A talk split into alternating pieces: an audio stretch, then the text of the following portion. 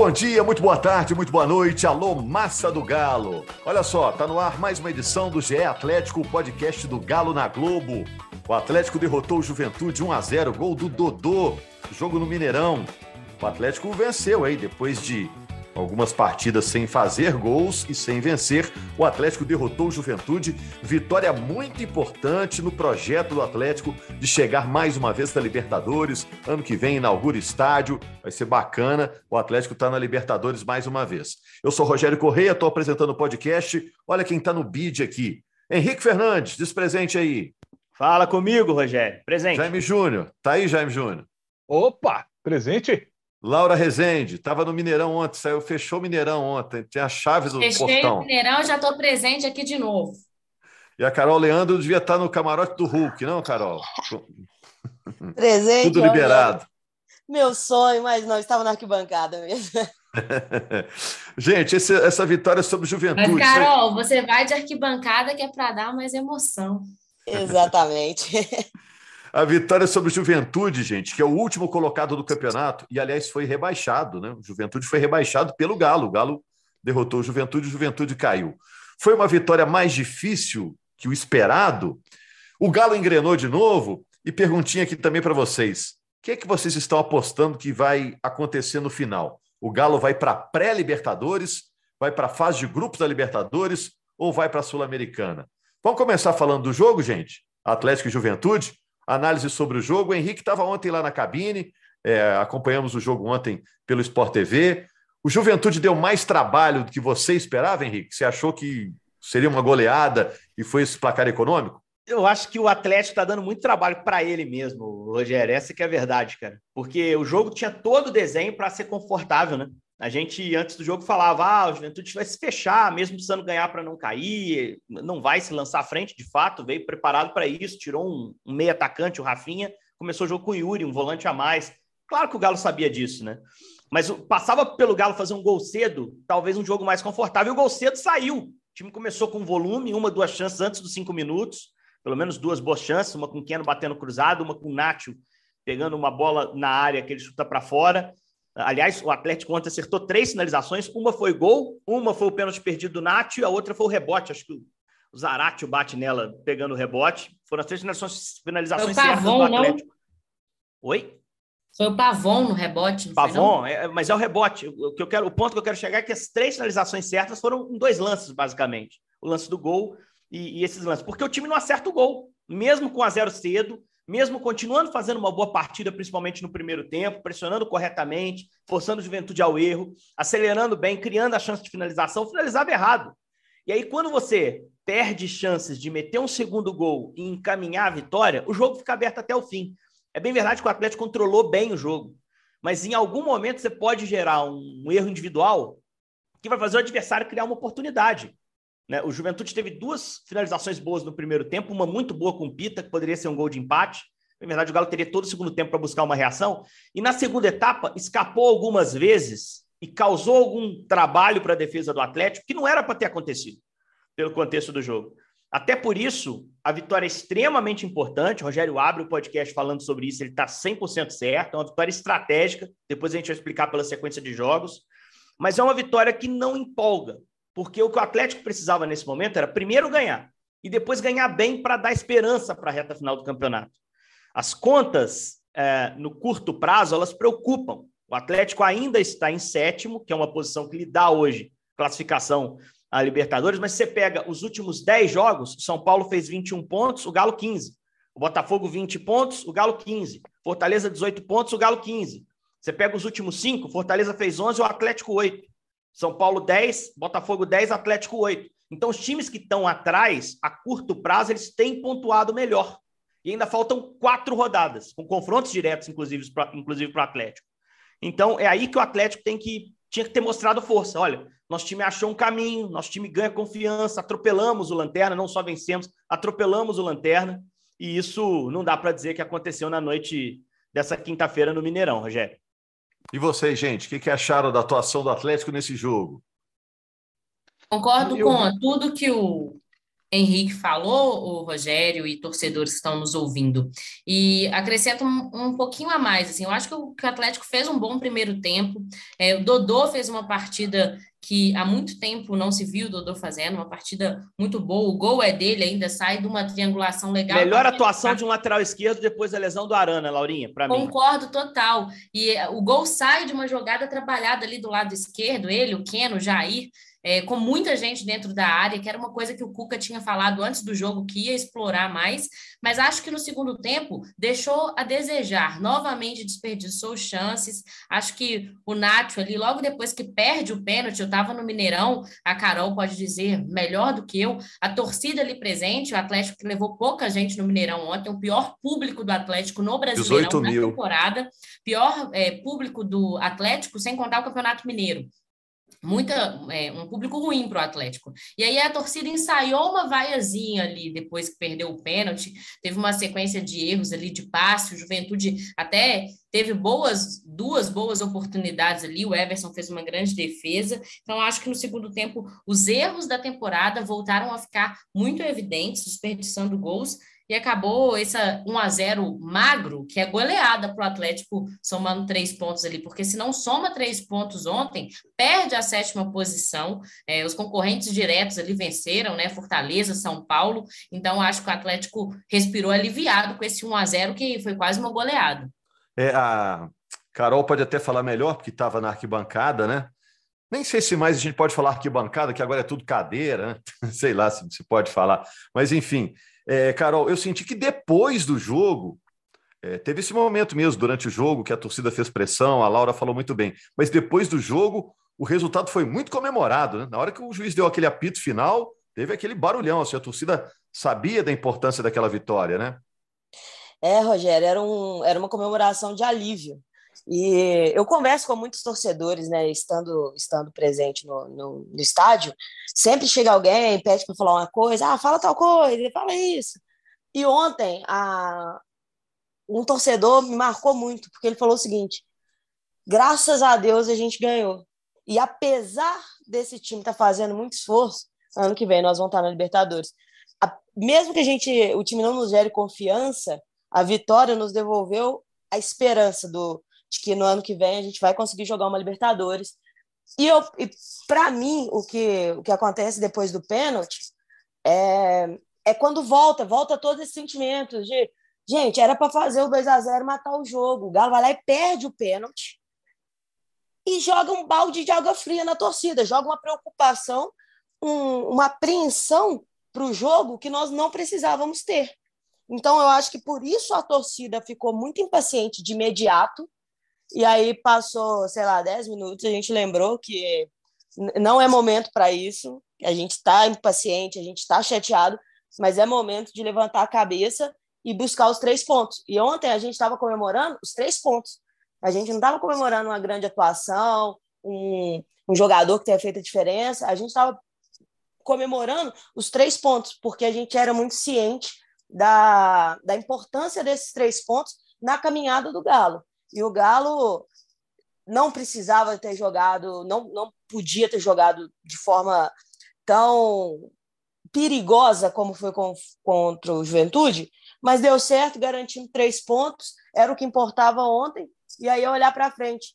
E o Galo precisa focar que na próxima rodada tem um confronto direto. Depois, Botafogo, outro confronto direto. Então, dá para dá chegar exatamente porque o Galo precisa ir bem nos confrontos diretos, tirar esses pontos dos adversários que estão pontuando mais contra os outros contra os outros adversários. A, gente virou matemático total, calculadora na mão, o terço na outra e vamos buscar Libertadores. Essa é a briga mais ferrenha agora no campeonato, né, Jaime? Porque Palmeiras está só esperando protocolar, carimbar lá o título, né? Confirmar a taça, né?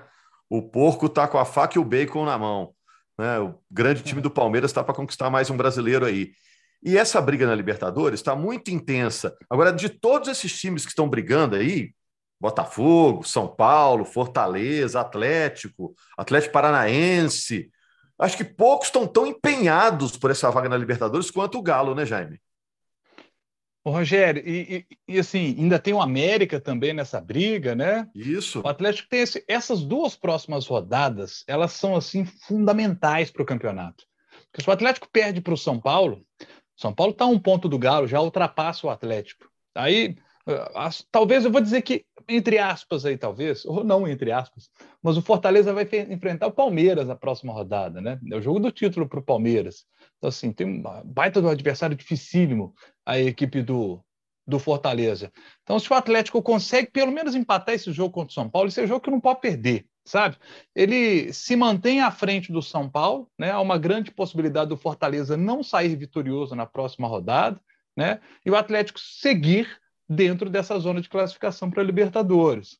E, e, quando eu olho a, a, tabela dos outros, eu vejo que o São Paulo, por exemplo, além do confronto direto com o Galo, tem Fluminense fora de casa e Internacional em casa. São, são os próximos três jogos da equipe do mas, São Paulo, que vai a, fechar a, contra o Goiás fora. Né? A então, grande assim, questão. tabela tem o São Paulo, muito pesada. Né? A grande questão é saber que tipo de adversários, como é que eles vão estar quando o São Paulo for enfrentar, Jaime. Porque hoje, você está vendo todo mundo na briga.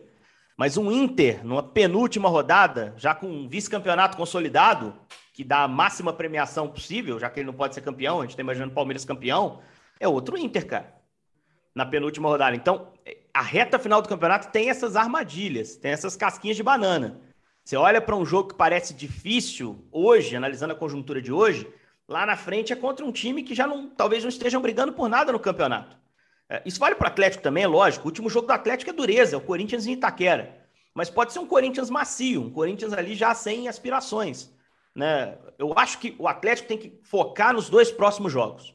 Acho que se ele fizer quatro pontos, empatando com o São Paulo Morumbi, ganhando do Botafogo, ele dá um passo muito importante para chegar à sua Libertadores. A pré, pelo menos. Né? Para chegar à Libertadores direta, aí tem que ser uma sequência de, de vitórias realmente. Porque eu acho que nessa rodada, o Jaime estava analisando a próxima rodada especificamente, os times têm adversários duros, exceto o Botafogo. Porque São Paulo e Atlético é um confronto direto, o América pega o Inter em casa, Fortaleza vai pegar o Palmeiras fora, como o Jaime bem disse. O Botafogo pega o Cuiabá em casa. Tem tido dificuldade no Newton Santos? É verdade. Mas jogou bem contra o Bragantino. E se o Botafogo ganha e o Atlético empata com o São Paulo, o Botafogo vem para cá com 50 pontos e o Galo com 52. Né? O Botafogo fazendo um confronto direto, podendo passar o Galo, o Botafogo segundo melhor visitante do campeonato. Então, essas duas próximas rodadas, elas meio que devem encaminhar o que vai acontecer nessa briga envolvendo principalmente esses três times, né? Atlético, São Paulo e Botafogo. Por isso era tão importante somar os três pontos nesse jogo contra a Juventude. Imagina se o Galo vai para essa sequência de dois jogos duríssimos, tendo tropeçado no Juventude, não tendo obtido os três pontos contra um time que hoje é um time rebaixado. Né? Por isso era tão importante ganhar e o time acabou ganhando. É, e vocês acham, gente, que vai terminar como? Ah, o, o viés está do quê? É viés de pré-Libertadores, Pré. De fase de grupos ou de Sul-Americana para o Galo? Eu, eu voto na pré. Eu também. Eu, eu acho que desses que estão desses que estão brigando aí, Fortaleza não vai ficar sem a vaga. Fortaleza vai. Os outros está bem aberto, mas eu ainda aposto no Atlético classificando para pré-Libertadores. Na pré também. Então, tô... todo... você também, Carol? Eu, eu, também, eu, tô, eu não estou nem contando com a, com a chance de ir para a fase de grupos, não. Estou contando com a pré-Libertadores do Galo, e são duas vagas só, e eles que se matem pela última lá. E uma, uma eu acho que fica Galo. Eu estava até falando com o Henrique ontem, né, Henrique, na saída ali da, da cabine, né? O Henrique já falou: ah, não, a fase de grupo já ficou distante para o Galo. Até então eu estava tava achando que ia dar, mas agora o Henrique me botou um balde de água fria aí. Acho que eu vou destoar de vocês, eu acho não, que ainda eu, dá. E eu acho que a gente também tem que pensar no, numa variável que é o Atlético Paranaense, né? e só vai clarear a situação do Atlético Paranaense para essa reta final no sábado, 7 horas da noite, 8 horas da noite. Ele vai jogar a final contra o Flamengo. Se ele ganhar, ele tem vaga na Libertadores. Ele não pode ser campeão, ele tem uma vaga em fase de grupos. O Atlético Paranaense ganhando no sábado, ele está de férias, o, o, Rogério. E aí você olha, por exemplo, a tabela, tanto faz se ele vai cair do sexto lugar ou não. Eles vão batalhar por premiação. Eles têm, por exemplo, na última rodada, um, a gente tem um Atlético Paranaense Botafogo em Curitiba, que pode ter um peso enorme aí. E se o Furacão já tiver classificado, é um time diferente. Então, eu acho que isso vai ficar mais claro para a gente na segunda-feira. Nas próximas edições, a gente vai conseguir fazer esse, esse desenho mais claro. Mas pesa muito, a gente tem que levar muito em consideração os números que eu trouxe, dos últimos cinco jogos, dos últimos dez. Tem time conseguindo resultado melhor e jogando melhor que o Atlético. Resta saber se a gordura que o Galo fez com o Turco no primeiro turno e o momento do Atlético vai ser o bastante para manter o time nessa frente. Porque jogando do jeito que está, se tivesse mais 5, 10 rodadas, o Galo ia terminar atrás de São Paulo, Fortaleza e Botafogo. Todos jogando o que estão jogando, tá? É lógico que na próxima rodada o Galo pode jogar muito, ganhar do São Paulo no Morumbi e mudar esse cenário. Mas hoje tem outras equipes jogando melhor que o Atlético, só que é um campeonato de 38 rodadas. E o Galo, há 19 rodadas atrás, quando estava fechando o primeiro turno, chegou a alcançar a liderança ganhando do Botafogo, que ainda nem enfrentou nesse retorno. Então tem uma gordura considerável que pode ser a salvação para o Galo para ter uma vaga na Libertadores. E aí seria uma grande ironia, né? Todo mundo pedir a cabeça do turco, com relativa razão em algum momento.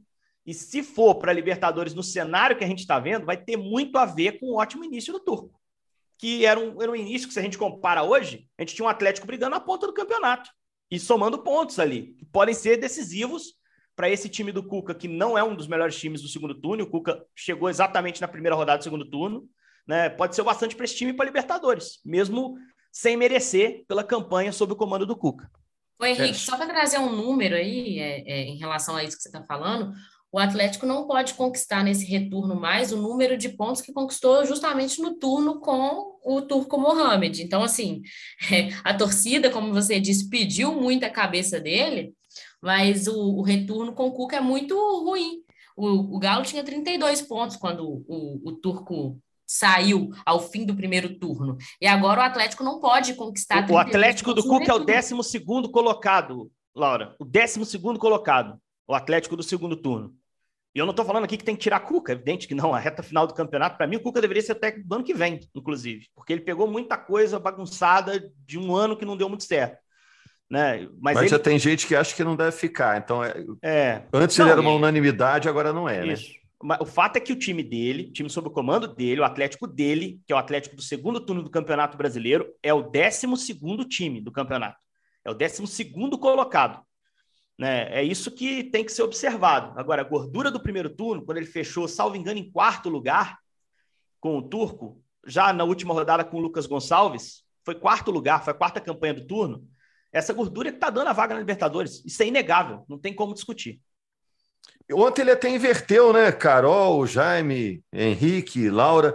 Ele falou que gostou do resultado, mas não gostou da atuação. Ele inverteu o que ele vinha falando nas rodadas anteriores, né? Vai entender, né, Rogério? Porque o desempenho foi igual, sabe?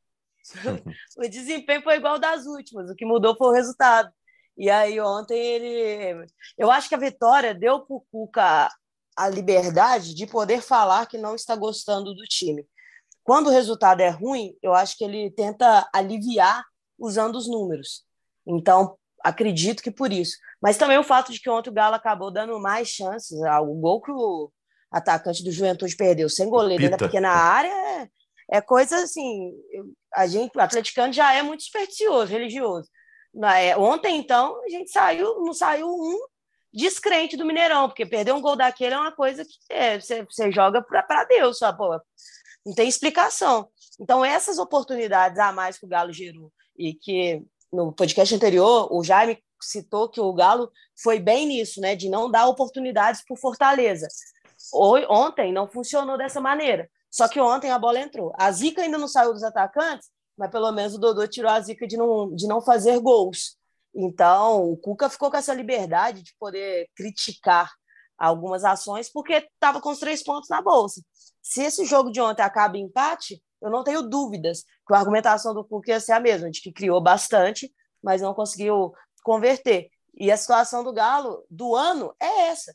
Infelizmente, o Galo faz um gol com o lateral, um gol mais improvável, e perde um pênalti com, com o armador do time batendo. E no rebote, o Pavon tenta, pega até firme na bola e vai, e vai para escanteio. O, o retrato do, do, ano do Galo é esse aí. Eu não vi essa mudança que o Cuca sentiu ontem, não.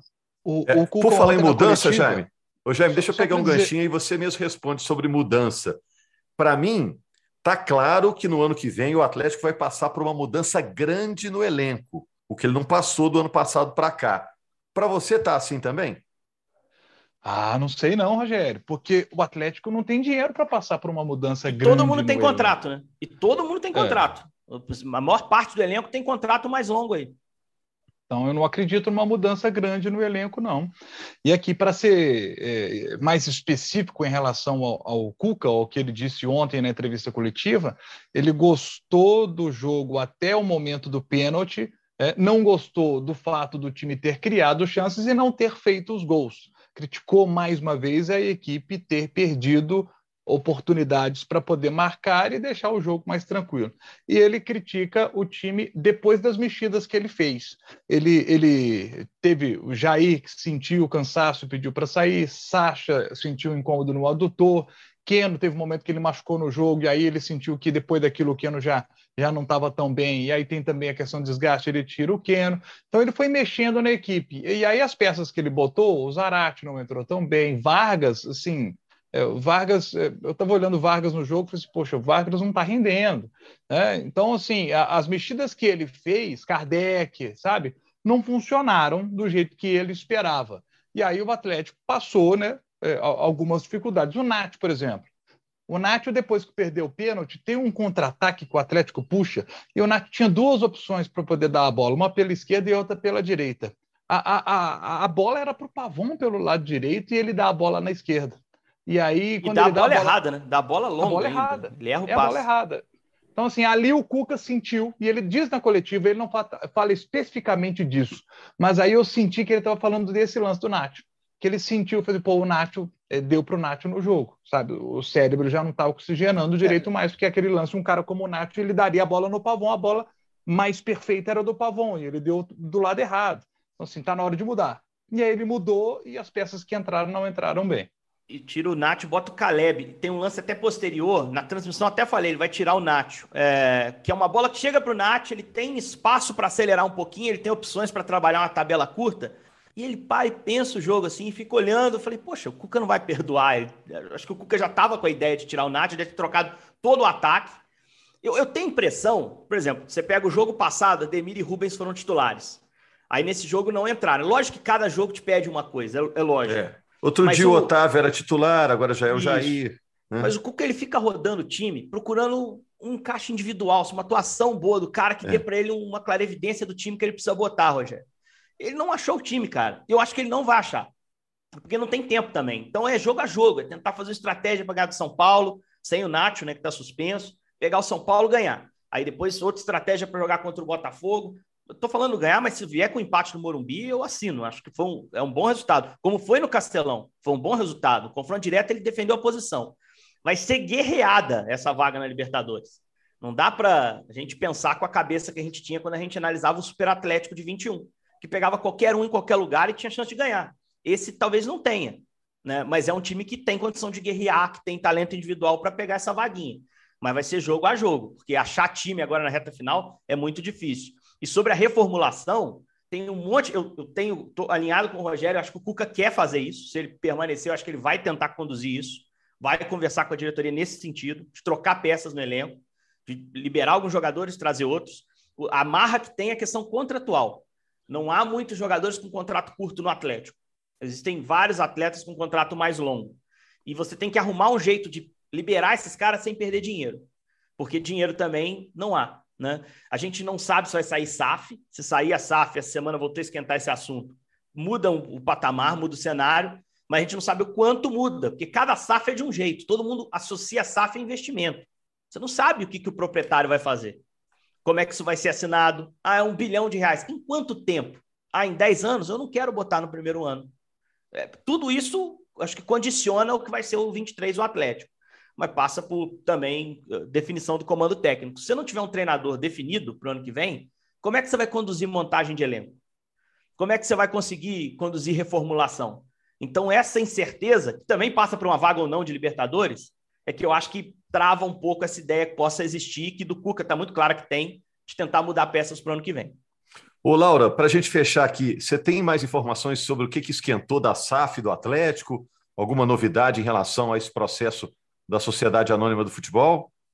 Ô, Rogério, a novidade que tem é que a gente já trouxe, né? Que já o Atlético quer virar SAF, tem um, um, um investidor interessado, mas ainda acho que vai precisar terminar o campeonato para isso de fato esquentar, ser votado. Ainda falta o conselho votar, então acho que não é nada para esse essa reta final de ano ainda. Acho que vai ser início da temporada que vem para o Atlético conseguir de fato ter essa novidade da SAF. E para o próximo jogo, só o Nacho está fora, né? Nath Além dos, tá dos machucados, o... né?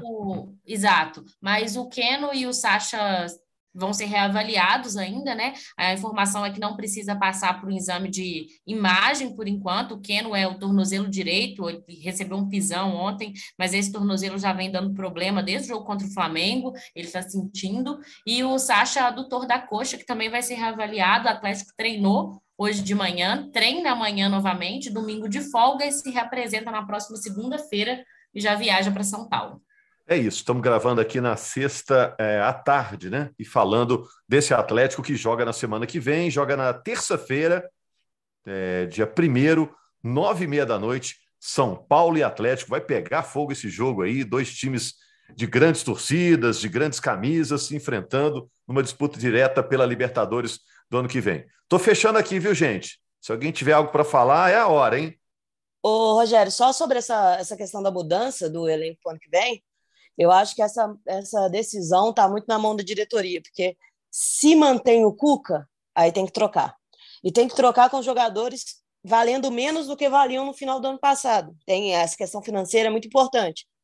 E se quiser manter o elenco, já que todo mundo tem contrato longo, é um time que já funcionou, eu acho que precisa trocar o treinador. Os dois juntos, o Galo não vai conseguir manter. Manter esse elenco e manter o Cuca, eu acho impossível. Eu acho que a, a grande condição do Cuca para renovar deve ser uma garantia de poder reformular esse, esse grupo. É totalmente um achismo meu, mas pela forma que ele tem encontrado dificuldade para mudar essa equipe, para fazer essa equipe jogar, eu acho que no final das contas vai ser essa decisão que a diretoria vai ter que tomar. Vamos guardar, aguardar isso aí, é uma conversa um pouquinho mais para frente, né? Até a reta final do campeonato.